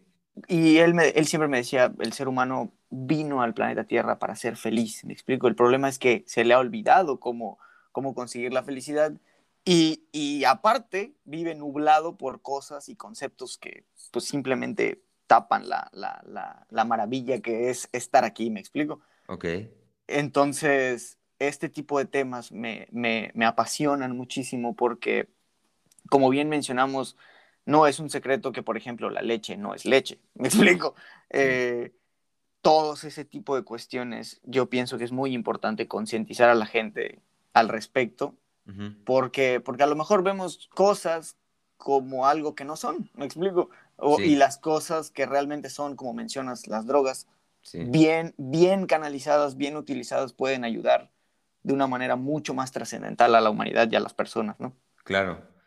Sí, completamente. Es, esto que tocas de la felicidad es, es bien interesante y, y, cómo lo planteas en cuanto a que, eh, por ejemplo, esta idea, ¿no? De, de que la gente, el, el humano vino a, a, al planeta o vino a la vida para ser feliz, ¿no? Me quedo analizando como esa idea, esa frase que, que compartes y, y, me gustaría como retarla un poco y... A ver, dime, dime. Ajá, eso, mira, empezando con el concepto de venir de, ¿no? Llegué a... Ah, ok, ok. Más bien, el ser humano brota de... Eh, okay. El ser humano brota de la Tierra, el ser humano brota, la vida brota de este planeta, entonces nosotros somos parte, no venimos de ningún lugar, ¿no? Eh, y, y, de, y, y, se me hace muy curioso porque si lo, si lo empatamos con este otro tema, la felicidad, justamente tener una creencia de que el ser humano llegó de otro lugar y estamos experimentando algo que es ajeno a nosotros, es uno de los obstáculos más grandes en cuanto a la felicidad hablamos, okay. ¿no? Eh, tener esta idea de que nosotros somos ajenos a la vida misma es una de estas ideas que nos ponen a separarnos, a crear barreras, fronteras entre nosotros y el entorno, entre nosotros y el resto, y no hay nada más infeliz que esa, esa, esa separación que tenemos de, de todas las demás cosas, ¿no? Ahora, si, habla, si hablamos de psicodélicos, esto pues justamente viene a reforzar este pensamiento, esta creencia de sentirnos parte del todo. Entonces, desde ahí yo concluyo que la, a la vida no venimos, nosotros salimos de la vida, no somos, nosotros somos parte y brotamos de la vida. Ok. Y esta cuestión de la felicidad también se me hace muy interesante porque es como eh, una idea de, de, de, de cómo conseguirla, ¿no? Primero, ¿qué es la felicidad? ¿Quién sabe qué es? Pero siento que mucho, mucho pensamos que la felicidad está al final del camino, ¿no? Como claro. algo a lo que tenemos que aspirar todos y hoy puedo sacrificar hoy cosas para mañana estar feliz. Eh, y creo que también esa es una creencia súper equivocada, porque, porque no, no, digo, no, no, no estoy diciendo que tú hayas dicho esto, ¿eh? simplemente me queda... No, no, no, adelante. De nosotros adelante. Venimos, a la, venimos a la tierra a ser felices y, o a conseguir la felicidad. Y siento que la, la, la, felicidad es un, es un resultado de plenitud en el momento presente, nada más. Claro. Eh, y, y, desde ahí está bien interesante, porque sí, o sea, esto que con lo que concluyes de, de los psicodélicos o estos temas, pues al final nos hacen agradecer más, pues estas cosas mínimas y pequeñitas de la vida. Y ciertamente cuando entramos en estos discursos o en estas ideas, es más fácil acceder a estados de felicidad, ¿no? Eh, claro. Y para ti, y sí. para ti, ¿cómo, cómo, cómo, cómo podrías, podrías definir la felicidad? ¿Cómo, ¿Cómo ve Héctor la felicidad? Eso es un estado de plenitud eh, presente. Es el estado, ¿no? De, de, de, sí. de, conectar completamente con el presente. Sí, sí, sí. Eh, tampoco creo que sea un estado eh, que se pueda, que podamos aspirar a estar permanentemente felices. Permanentemente, porque, exactamente. Sí, obviamente, o sea, es también una creencia, creo, muy errónea que hay allá afuera de siempre tengo que estar feliz eh, o siempre tengo que estar contento y pues no hay nada más falaz que eso, ¿no? Si se muere un eh, familiar, pues obviamente no vas a estar feliz y la ecuanimidad va hacia la tristeza y hacia la frustración. Eh, eso, es, eso es ser un ser humano que vive plenamente. Y, y, pero al final, si nosotros vivimos plenamente, entrar a estos estados de felicidad es, es más fácil entrar a, a ellos y acceder a ellos. entonces también nos ayuda de cierta forma saber salir rápido de los momentos fuertes, no sé si rápido, pero darles, darles el espacio que requieren y desde ahí volver a nuestro camino de paz y de felicidad, que es en donde todos pretendemos vibrar, ¿no? Entonces... Como, como aprender a conocernos, ¿no? En, todos los, en todas las partes de la onda que es la vida, ¿no? O sea, conocerte arriba, conocerte abajo, saber cómo te pones triste, cómo te pones feliz. Exacto, es que, mira, ahí hay otro, ahí hay otro concepto bien interesante filosófico en torno a que digamos que el, hombre es un reflejo de todo lo demás, ¿no? Tu realidad es un reflejo de todo, de todo lo externo. Como es arriba es abajo, como es adentro es afuera. Al principio de... Hermes. Ajá, hermético, pero se me, olvidó el, nombre, el título, pero bueno. Em, al final, eh, bajo este percepto, tú entiendes de alguna forma que conociéndote a ti mismo puedes conocer al resto de las cosas y alguien que no conoce, que no se conoce a sí mismo, jamás va a poder entender el, lo de afuera, ¿no? Entonces, en lugar de tratar de entender y de concluir a partir de entender lo que hay afuera de nosotros, es una vía también poder eh, entrar al autoconocimiento y de ahí la relevancia, ¿no? O sea, alguien que no se conoce a sí mismo no puede pensar en conocer las cosas. Entonces, de ahí la importancia del autoconocimiento. Esta palabra es, es clave, ¿no? Creo que es la palabra clave en todo esto que estamos jugando, los que hablamos de conciencia, de, espiritualidad y demás. Es, es la vía por excelencia para, pues para llevarlo mejor. Ni siquiera sé para qué, pero creo que esa es la vía y es lo que tenemos que estar haciendo todos, eh, jugar el juego del autoconocimiento, no, no quedarnos con, con que somos nuestro nombre, con que somos nuestro género, nuestra nacionalidad, y desde ahí todos estos temas pues, son fascinantes, ¿no? Porque te plantean, un amigo que vino también al podcast Toneiros, eh, habla de los mapas. Eh, son mapas para entender un poco mejor de qué va esta existencia. Eh, tanto la espiritualidad como los psicodélicos, como la cultura ancestral, como las plantas, son mapas que nos presentan para tratar de entender esta realidad. Para aquel que quiere buscar y explorar, ¿no? Porque también yo también entiendo a esta gente que no, que no le llama tanto conocerse, eh, tratar de entender un poco mejor la existencia, pues no llegan a profundidad, o sea, no llegan a profundidades tan, tan densas, ¿no? Su, oscuridad quizá no es tan oscura. Eh, claro. Vivir en, este, en esta ignorancia, que yo vivo en esta ignorancia y también la aprovecho porque tampoco puedo pretender saberlo todo, pues es muy cómoda y muy a gusto. Y puedo también entender la, persona que opta por ese camino, por no cuestionarme demasiado y simplemente optar más por una filosofía, filosofía a lo Hakuna Matata, ¿no? Este, sí, entiendo. Sin preocuparme de tanto y, ya. Entonces, bueno, al final es, un, es una danza, la vida es una danza de, de gente que cree que sabe lo que cree y yo insisto que, yo insisto que no sabemos nada. Entonces, desde ahí. Es que es súper interesante porque, porque, porque realmente em, se vuelve nutritivo, me explico. Es ahí donde se vuelve sumamente nutritivo el compartir las ideas, porque tú nunca sabes, güey, nunca sabes eh, qué es lo que te van a decir ni, ni, ni, ni qué es lo que va a pasar y, cómo puede influir un pensamiento nuevo o una, idea nueva. Y deja tú el concepto de nuevo, ¿no? Porque, ajá, yo, yo pienso que las ideas nos generan, nos generan a nosotros, es decir, como que ellas nos toman y, hacen que nosotros actuemos, ¿me explico? Entonces, sí, me, me, parece, me parece muy, muy, muy interesante. ¿Y cómo ves todo este, este movimiento, Héctor, de que ahorita hay en todos lados de, espiritualidad, porque yo hablaba hace unos, hace unos días con una persona y me, y me hablaba de que, de que la espiritualidad se está poniendo de moda, pero en ese ponerse de moda empiezan a surgir mm, eh, como personalidades, me explico, como, como seres que, que, pues no lo sé, a lo mejor pueden ser un poco más... Eh, o sea, que pueden generar más confusión que otra cosa, porque como tú bien mencionas, yo también comparto esa idea de que el autoconocimiento es clave y aquel que no se conozca, pues va a volver a pasar lo mismo y que se va a perder en otro ser humano, ¿me explico? Claro.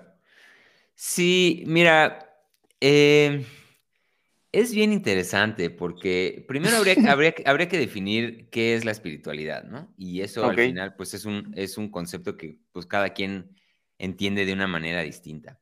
Ahora, si por esto nos, nos referimos a, a todo aquello que te conduce a experiencias, digamos, extáticas, trascendentales, eh, temas de hablar cada vez más eh, de una manera abstracta, em, como todo este mundo que también yo percibo, o sea, sea, sea lo que te refieres, sea, lo que te refieres, solo, solamente trato de, definirlo y de darle como una explicación en palabras, ¿no? Para, para partir de algo.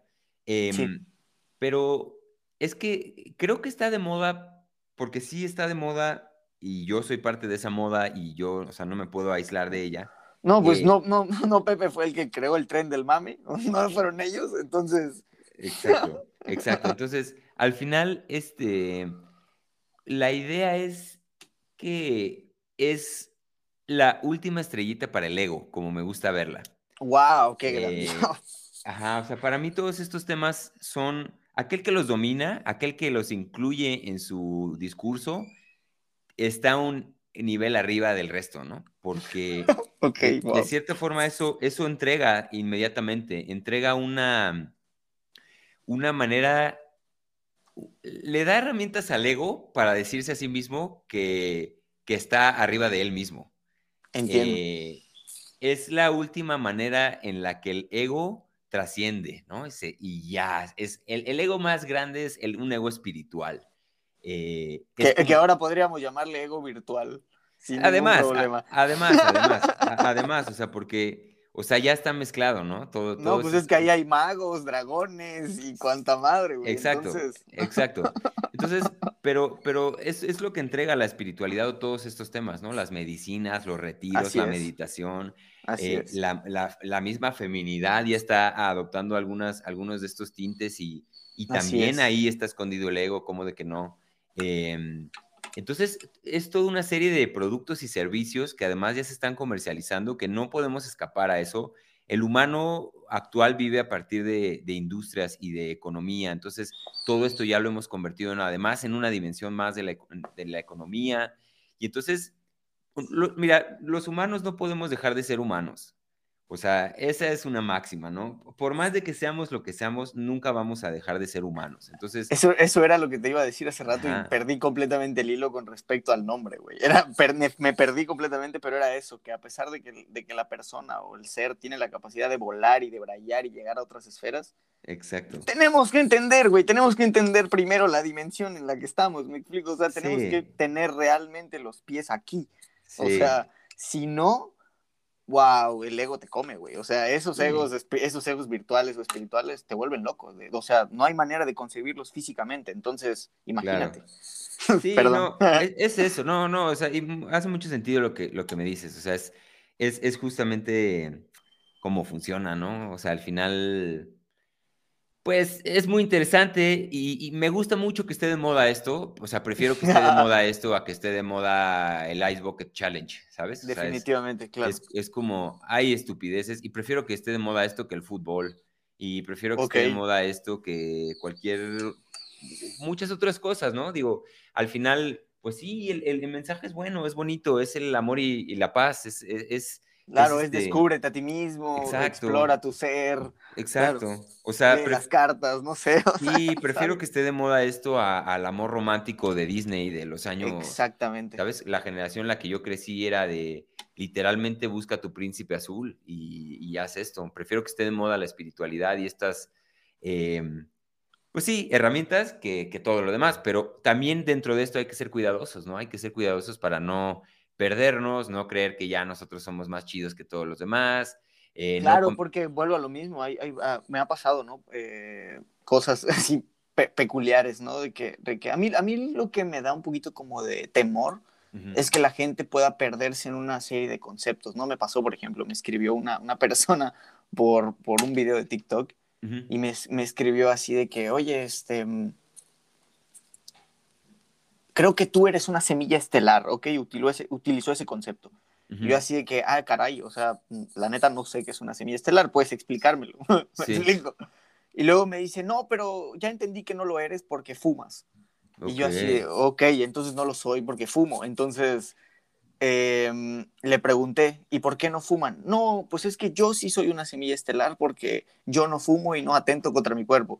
Y le puse, no, entonces yo soy un dragón cósmico porque la neta a mí, me, a mí sí me gusta fumar, güey. O sea, entonces es ahí donde me empiezo a, a, poner como un poquito erizado de la piel porque, porque ¿cómo, cómo, cómo en vez de comprar, si ya se supone que podemos conceptualizar o al menos observar la unidad, es ahí donde me da un poco de miedo seguir categorizando y dividiendo más al hecho de que no, tú no eres una semilla cósmica.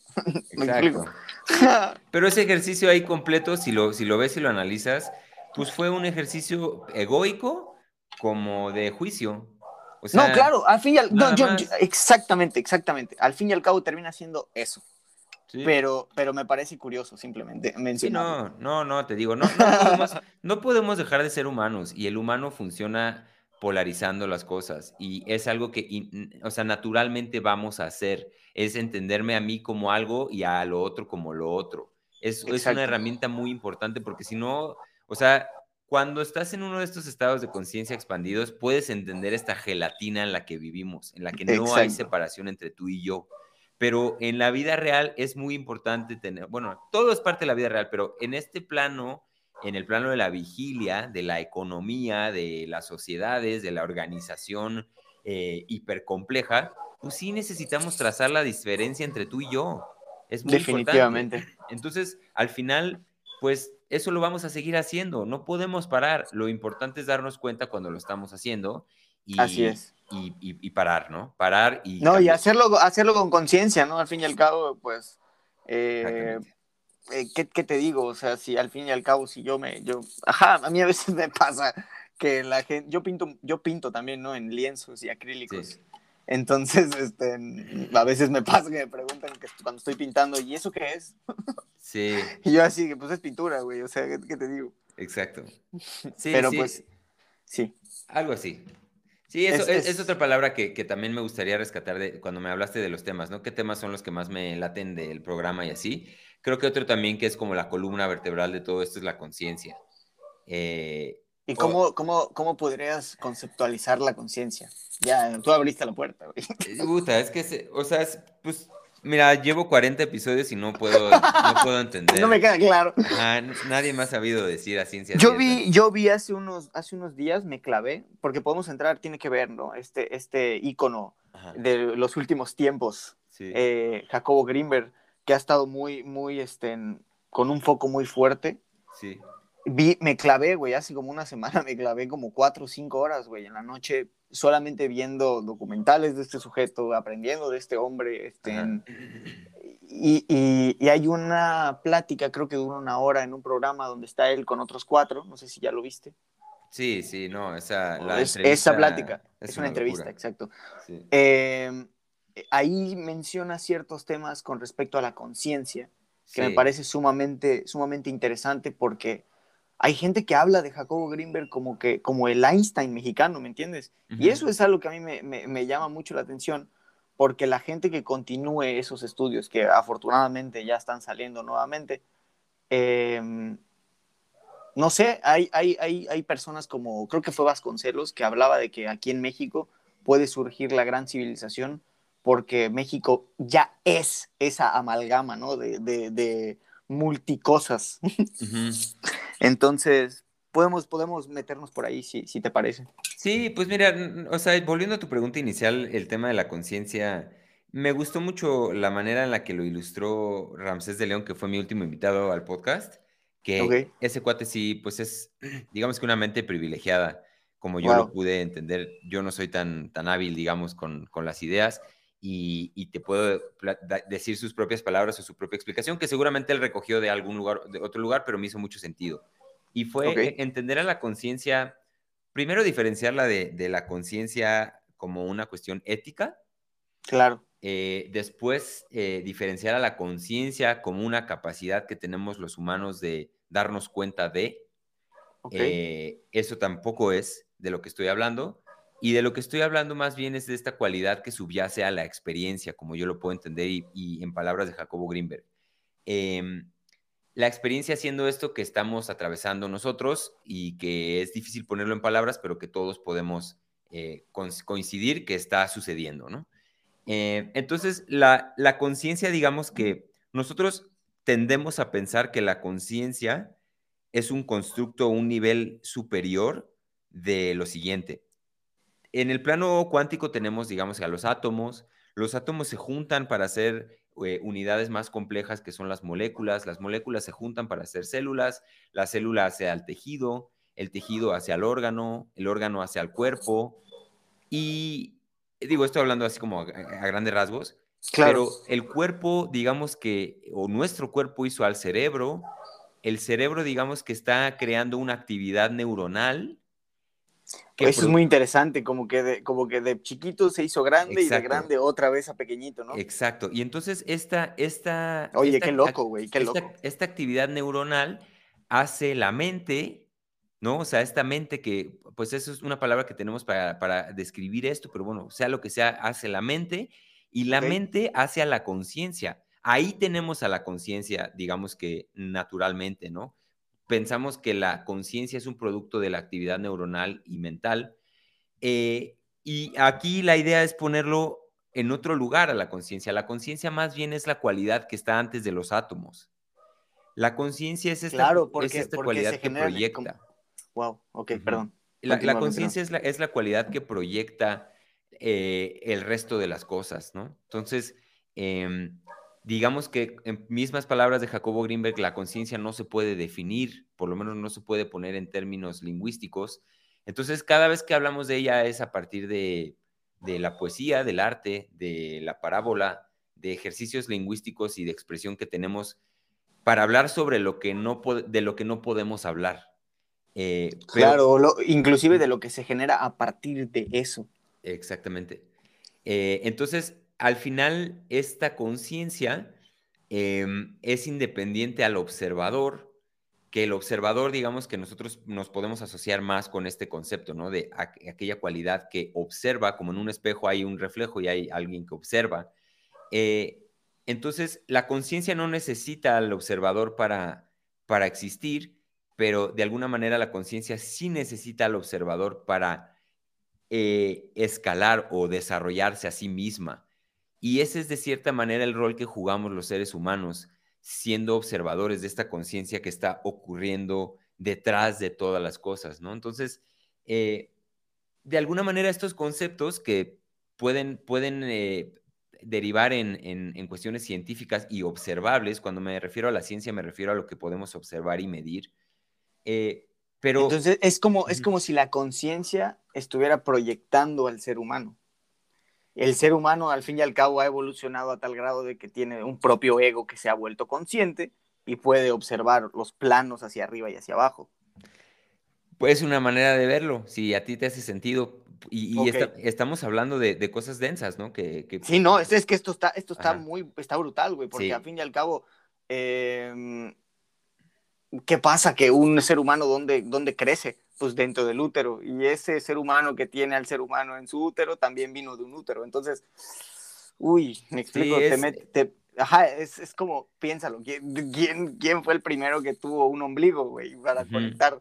O sea. Sí, y, esto, digo, eso tratando de buscar el origen de las cosas, ¿no? Exacto. Ahora, acá la, cuestión, hay otro, hay otro, bueno, eso, lo que propone Jacobo Greenberg al final, no nos salgamos de ese hilo de entender que lo que propone Jacobo Greenberg a gran escala es que todo esto viene en una matriz y, realmente esta realidad es una proyección, es, un, es como un holograma, ¿no? Que, que ni siquiera eso lo propuso él, simplemente él juntó varias ideas y lo, fue, lo fue armando, ¿no? Pero em, otra, otra idea que, que, se me hace muy, muy parecida es toda esta cuestión del mentalismo, ¿no? Las leyes herméticas, eh, la primera ley que habla de que el universo es mental y, y lo que experimentamos eh, como física, como tal, son leyes que aplican a, a esta mente, a esta proyección de esta gran mente, que digamos que eso es la conciencia, ¿no? Em, entonces, es, la idea es unir, bueno, yo lo que he ido para poder entender un poco más y, estar un poco más en calma con mi percepción, porque obviamente yo, me, yo me conflictúo muchísimo las noches, hace cuenta, pienso que, qué va a pasar cuando me muera, pero ya ni siquiera por el miedo de, de, sufrir cuando me de sangre o no sé, sea lo que me pase cuando me muera yo, pero este, más como, ¿qué, qué va a suceder con esta conciencia que yo tengo? Eh, ¿A qué me voy a enfrentar en esos últimos momentos? Este, ¿no? E, esa ha sido como mi inquietud más grande, darme explicaciones que me pongan en paz en ese aspecto. Y, y pues creo que con esta información al cruzarla, al tratar de entender que el universo es mental y que yo voy a unirme como, a, como una gota se une al mar, este, y tratar de ver, hablar en estos términos, pues da mucha paz, ¿no? Eh, al, final, o sea, sí, sí eso, pero también pues tus trips pues, llegan más profundos, ¿no? Y son más oscuros. Pero al final este es, este es lo interesante y, vuelvo un poco al inicio. ¿Cuál es mi tema más, más eh, como que más me gusta del podcast? Todo esto, todo lo que contribuye a mi equilibrio y ahorita quizá estoy en este tema de la conciencia, ¿no? También. Y, es uno de los que más me apasiona, porque también creo que todo gira en torno a, esta gran palabra que es conciencia o Dios o el universo. Y ya no sé si estoy haciendo sentido, pero, pero me encanta, me encanta platicar de esto. Es, es, es, sumamente interesante porque, porque este, ahorita mencionabas eso de qué pasa con la muerte. Eh, hay, hay cosas sumamente interesantes, por ejemplo, los, eh, hay maestros en Japón. Yo, yo, yo he, tenido, he tenido una cercanía muy, muy fuerte con respecto a una filosofía japonesa. Eh, ¿Mande? ¿Cuál filosofía? ¿O la filosofía japonesa en general? No, no, no. Se llama, se llama, es una filosofía japonesa que surgió en 1959. En, que explica al mundo como que, o bueno, más bien el universo, como que todo es la voz de Dios. Entonces, la voz que es, pues es una vibración y una vibración que pasa, que sucede en diferentes tipos de frecuencias. Esas frecuencias generan formas, esas formas nosotros las interpretamos y cuando el ser humano, sea cuando sea eh, que apareció aquí, simplemente empezó a modificar esa, esos materiales, ¿no? Ok. Mira, te voy a, voy a, hacer un paréntesis muy rápido, pero solamente para ilustrar esto de lo que estamos hablando, ¿no? Me estás hablando de que todo es la voz de Dios. Claro. O sea, pero bueno, lo mismo, eso es una parábola, güey. Por eso, pero imagínate qué, tan, qué parábola tan chingona sí. que de ahí puedes empezar a hacer más sentido y dices, ah, ok, la existencia es la voz de Dios y se mueve por frecuencias. Continúa. Exacto. Entonces, este, mm, yo te, te soy, si te soy muy honesto y te hablo completamente claro, para mí no es un secreto que yo he estado vivo más de una vez. ¿Me explico? A, mí, a mí no me hace sentido que, que, yo este, venga con ciertas habilidades de poesía, con ciertas habilidades de pintura, con ciertas habilidades de escritura, si no es porque lo he desarrollado en vidas anteriores. Me explico, en existencias anteriores o en planos anteriores a este. Em, yo sí, eh, como que, no es que ya lo, lo tenga como una verdad, pero siento que cuando tomas eso y partes desde ahí, la vida empieza a tener más capas. Entonces, em, honestamente, no es que no me importe mucho lo que vaya a pasar después de la muerte, pero como que esa, esa expresión que utilizaste de que una gota se une al océano, pues no lo sé, me da como que mucha paz, me explico, como que, como que no, me, no pienso tanto en eso porque le tocará pensarlo al yo del futuro, ¿no? Al yo que lo tenga que experimentar. Porque pues si todo está unido y todo está unificado y todo está completamente conectado, pues eso solamente puede ocurrir en el momento que la existencia ya no requiera mi manifestación física, ¿me explico? Ok. Eh, y todo eso se parte de, la, de, la, de, esa filosofía que te comento, porque tiene conceptos muy este, mm, interesantes como, por ejemplo, los, los kotodamas. Un, un, koto, un kotodama es la fuerza o la, ajá, la energía espiritual que existe en las palabras, ¿no? Y yo me acuerdo haber hecho experimentos cuando estaba pequeñito, eh, por ejemplo, separando arroz, cocía, mi mamá me cocía un poquito de arroz, y a ese arroz en un recipiente, esto lo puedes hacer, ¿eh? si quieres, del mismo arroz, es decir, de la misma fuente, dos arroces en dos recipientes, y a uno le pegábamos una, un letrerito que decía estúpido, y al otro y al otro le pegábamos un letrerito que decía gracias. Al paso, de, al paso de dos, tres semanas, el arroz que decía estúpido estaba completamente negro, putrefacto y asqueroso, mientras que el otro había resistido pues, al ambiente, no sé cómo poner esto, porque ya te pones, o sea, este tipo de experimentos ya son cuestiones un poco raras, porque pues yo los hacía para investigar al respecto de este tipo de cosas, ¿no? De la vibración. ¿Por qué? Pues porque al fin y al cabo todo es la voz, ¿no? Todo es la vibración y la vibración es, entre comillas, lo más importante, ¿no? Claro. Cómo vibras, ¿no? Cómo vives, cómo piensas, cómo sientes, cómo hablas. Claro, o sea, sí, me, me encanta esto que compartes, solo, solo también no, siento que es importante no perder la vista de que también como seres humanos tenemos herramientas que nos permiten dar certeza, ¿no? Eh, en, cuanto a, en cuanto a estas cosas. Por ejemplo, esto que planteas del arroz, ¿no? Es un experimento que se ha hecho varias veces con plantas, con muchas, sí, exactamente, muchas cosas. Y, y, pues entrega como ciertos resultados, pues esperados, ¿no? Eh, sí. Obviamente ahí hay un par de, de consideraciones. Por ejemplo, todo este, todo este tema del sesgo de confirmación, o sea, yo estoy sesgado a creer que si este arrocito se queda blanco, no mames, esto está, esto es neta, ¿no? Y estoy a fin de cuentas observando dos arroces que pues hay una probabilidad de que uno venía un poco más maduro claro, claro, pero te estoy hablando, sí, claro, pero te estoy tratando de situar en una época en la cual yo tenía 6, 7 años y, era, y eran cuestiones para enseñarme, oye, ten cuidado cómo hablas, oye, ten cuidado cómo piensas. Me explico, es ahí a donde, a donde yo quiero hacer como que foco. O sea, porque, sí, te, entiendo, te entiendo perfecto. Solo lo que, lo que estoy tratando de comunicar es. No, claro. Que también Definitivamente. o sea, el mundo, la humanidad ya está en, llevar estos, estos postulados incluso a la ciencia. Y la ciencia es observar. Exactamente. observar que estos. Porque, porque ahí está otra cosa. Este, este mundo, volviendo al tema de cómo veo la industria de la espiritualidad y todo este rollo, ¿no? Sí. También al hablar de estos temas que son pues, difíciles de comprobar y de. Ah, claro. pues se mueve mucha lana, ¿no? Y entonces yo conozco a mucha gente que habla con ángeles, por ejemplo.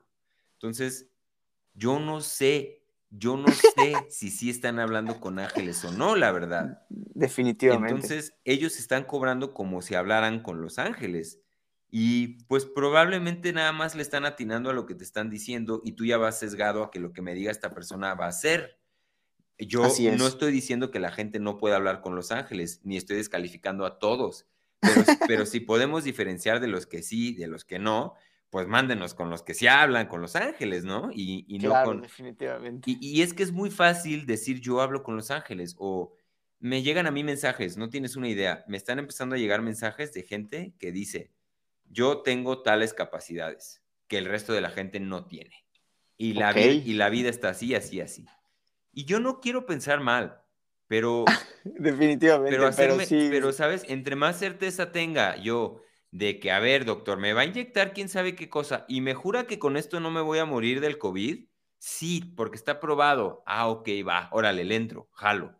Pero si tú me vas a inyectar algo que yo no sé qué es y tú dices que cura, pues mejor veamos, ¿no? Y eso no tiene nada de, de eso no es menos espiritual porque esté probado, no, no es menos espiritual, o sea, no, no va por ahí la cosa, ¿sabes? Pero me encanta que hayas sacado este, este tema porque también creo que es muy fácil perdernos como en estos temas, en estas filosofías que sí tienen mucho sustento, pero que de cierta manera pues no están probadas y, no, y no, no puedo yo, digamos que poner en las manos de esto una civilización completa, ¿no?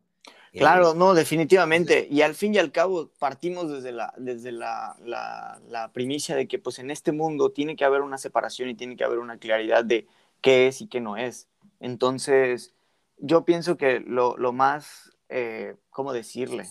Sensato, inteligente, es agarrar los fragmentos, agarrar los fragmentos que te hagan sentido para poder estar en paz contigo mismo, ¿me explico? Eso. Y y no perder, como tú dices, los pies en la tierra, porque, porque nada más te despegas un poquito y puedes volar, mira, Exacto. Uh, hasta el infinito y más allá, güey. Y, hay gente que no vuelve, hay gente que no vuelve, honestamente. Exactamente. Y tú ves el cuerpo, ¿no? Tú ves el cuerpo aquí, pero la mente y el espíritu ya no están. O sea, es impresionante. ¿Y por qué? Porque aparte es más literal de lo que pudiera se pudiera tratar de explicar, ¿me explico? Sí, por eso, te, por eso me gusta el nombre del programa, porque, y, me gusta que abordo estos temas, que, que son pues muy volados, ¿no? Eh, al final, pues sí, es, es, un poco todo lo que, lo que hago, ando en ese trip, este, Ahorita también chistoso, voy a, voy a ayudar ahí a, a la conciencia de Radio OVNI. Estamos contribuyendo con ellos también ahorita. Qué chingón, sí vi que colaboraste en, en la película. Muchas felicidades, güey, por cierto. Gracias, gracias. Entonces, se me hace también interesante porque allá, pues, también, eh, allá el tema es ovni, ¿no? Es otro fenómeno. No, güey, no, me encantan esos güeyes. O sea, yo a esos, a esos locos los sigo desde que tenían el programa en, en YouTube de Pepe Problemas, güey. Y me sorprendió muchísimo honestamente, porque yo tenía, yo tenía 15, 16 años cuando, cuando veía eso en internet y me sorprende muchísimo la evolución que ha tenido Pepe y Hooks y, y, y, y, no solo ellos, o sea, todo el equipo, bueno, al menos esa es la percepción que yo tengo. Sí. De la, de la, de la, ¿cómo decirlo? no solo de la audiencia y la gente que, la comunidad que ya, que ya han generado, me explico, es, es, es sumamente bello, güey, porque honestamente cuando, cuando tienes sustancia no importa la cantidad. Y me parece asombroso realmente. Sí, pues se va a poner mejor, se va a poner todavía mejor. Genial, fantástico. no puedo decir mucho, pero, pero solo puedo decir que se va a poner mejor. No, mis mejores este, deseos, güey, para todos, de verdad. Sí, va a estar chido y, y es, eh, es interesante porque sí, justo si hablas demasiado de eso y no aterrizas nunca, pues, pues te acabas convirtiendo ahí en un Jaime Maussan chafa, ¿no? Efectivamente. Entonces. Efectivamente. No, pues, la verdad, Héctor, ya para finalizar, ¿qué, qué, este, ¿qué proyectos se vienen para ti, güey? En el plano personal, en el plano, ¿qué, ¿qué viene a futuro? Si puedes comentar algo. Pues mira, ahorita ando con esto de Radio OVNI, este, el podcast pues va a seguir por lo menos hasta el episodio 50 que son unos 10 más, porque pues es una chamba, ¿sabes? Es una chamba, es, un, es un, trabajo y, y, pues sí, yo no vivo de esto, entonces eh, al final, pues sí, sí me nutre y me da mucha, muchas, este, pues como ganas de seguir en los otros proyectos, pero pues sí es, es, es, es, es una chamba, entonces puedo garantizar hasta el episodio 50, después no sé qué vaya a pasar con eso, este, estoy haciendo música ahorita también. Seguramente en, breve compartiré por ahí una rolita. Quizá quiero armar un perfil eh, de Spotify, pero también como músico, porque tengo, tengo, mucha, tengo mucha música y, y quizá la ¿Cómo qué música haces? ¿Qué tipo de género? Pues mira, ahorita estoy haciendo como eh, música para meditar, que es un tipo de música muy distinto a lo que quizá yo había hecho siempre. Eh, tengo ahí en mi, canal de YouTube unas, unas meditaciones también inspiradas como en los cuatro elementos. Ahorita hice una de la luna y esta semana pasada hice una por la paz. Eh, es música más experimental. Este, son, es como, sí, un poco más eh, trabajando con una tecnología que se llama binaural beats o ondas binaurales. Este, Trabajo con frecuencias y más como con manipular el sonido con sintetizadores para, para hacer eh, ambientes pues chidos para meditar. las pistas duran 20 minutos y yo las hago, haz de cuenta que mientras las estoy haciendo estoy meditando al mismo tiempo, entonces es una meditación activa para mí en la que Genial. Me, como que me conecto con la pues con las, con las escalas de musicales y empiezo a surfear por ahí y pues 20 minutos estoy ahí tripeando normalmente yo mismo medito, entonces como que yo soy el primero que las hace y ya después las, las grabo, lo, le ponemos unos visuales, por ahí Pau, la que edita el podcast, me ayuda con los visuales también, entonces pues se suben esos experimentos y ahí la gente los utiliza para meditar, entonces ese es un tipo de música que hago. Y otro tipo de música es pues más música como, pues, pues como del corazón, o sea, lo que me nace con una guitarra acústica, este, lo, lo canto y lo, lo hago, lo grabo. Y entonces ahorita estoy estoy haciendo una rolita medio que, pues como más poperona, como más, qué chido. más popcito. qué chido. Ajá, más popcito, pero se la estoy mandando, la estoy rebotando con un compa que tiene una banda también, que se llama El Gerber, que este cuate tiene una banda que se llama Películas Geniales y tocaba en, una, en otra banda de rock que se llama Los Románticos de Zacatecas. Este, Y entonces con él la estoy ahí rebotando, más como un juego, o sea, por el momento no, no, no se ha visto, pero puedo, puedo prever que esa, rola, esa rolita quizá la compartiré.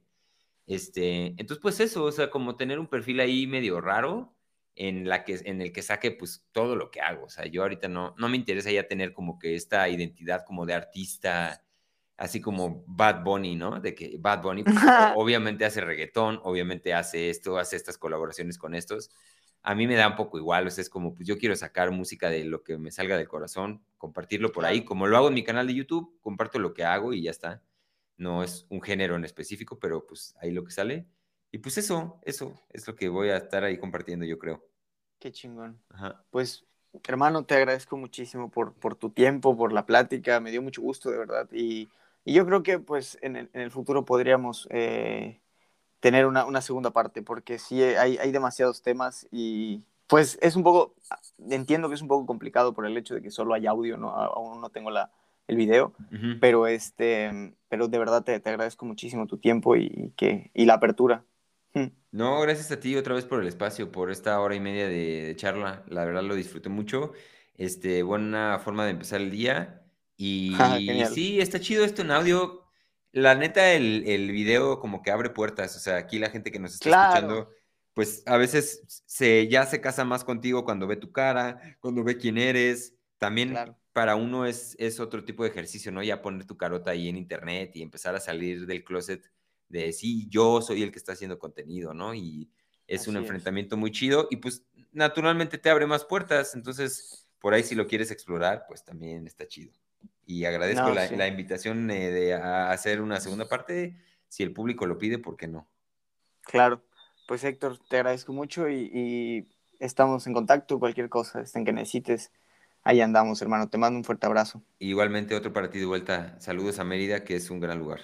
Y pues, igualmente, saludos a toda la, a toda la pandilla de por ahí y a todas las personas que nos están escuchando. Nos escuchamos en la próxima. Perfecto. Chao.